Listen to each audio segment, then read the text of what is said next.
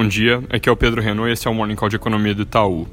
Na linha do que eu tinha antecipado ontem pela manhã, a gente teve mais um dia de muita pressão nos mercados globais, pior dia da Bolsa Americana desde a Black Monday, que foi em 1987, com recuo perto dos 10%, Europa também com recorde de queda, caiu 11,5%, tudo basicamente puxado pelos temores de impacto do coronavírus sobre a economia global.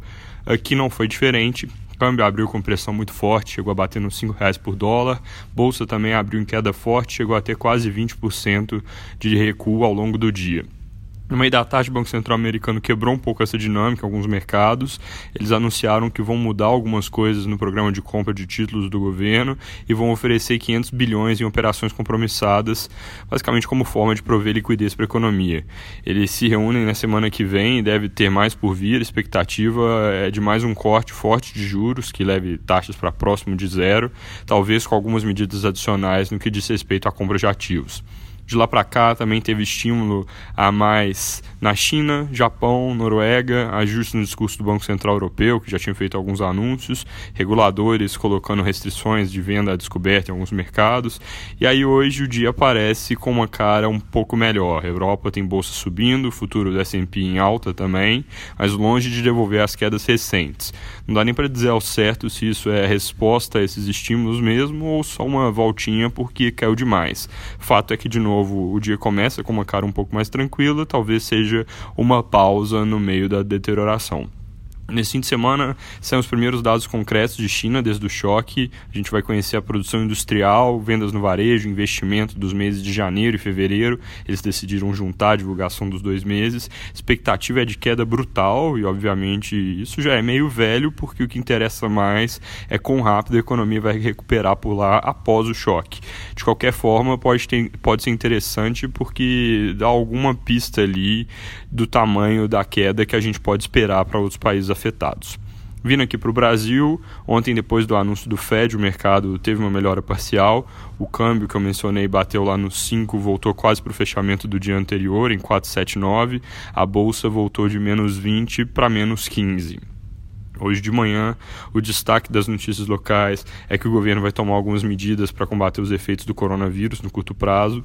Nesse início de semana, o Paulo Guedes tinha reforçado a necessidade de reformas para alavancar a economia. Foi criticado pelo Congresso porque não apresentou nada mais emergencial, só voltou a falar de um tema que já não era novo. Mas, é, inclusive, nesse sentido, tem uma entrevista do Rodrigo Maia na Folha hoje batendo nesse ponto.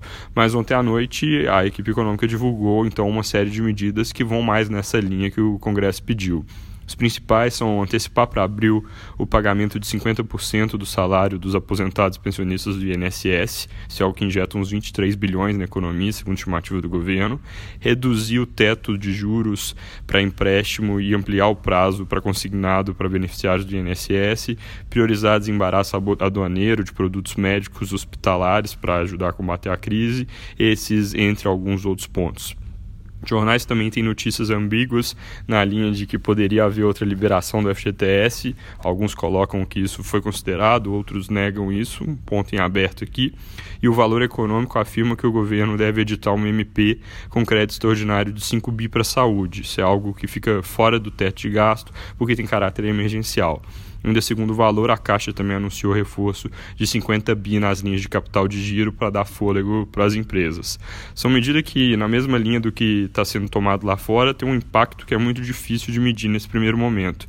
Com certeza elas tendem a ajudar, mas até ter uma dimensão mais clara do tamanho que o surto pode ter no Brasil, é difícil fazer qualquer tipo de inferência bem informada.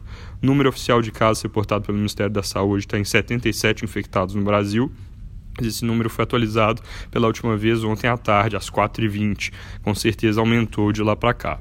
Outro assunto importante que eu tinha comentado, aquele veto que o Congresso derrubou do BPC, o governo acionou por causa disso o STF e o TCU para tentar derrubar essa mudança no teto do programa, basicamente com base naquele ponto que eu mencionei, que partes do texto que o Congresso aprovou são inconstitucionais.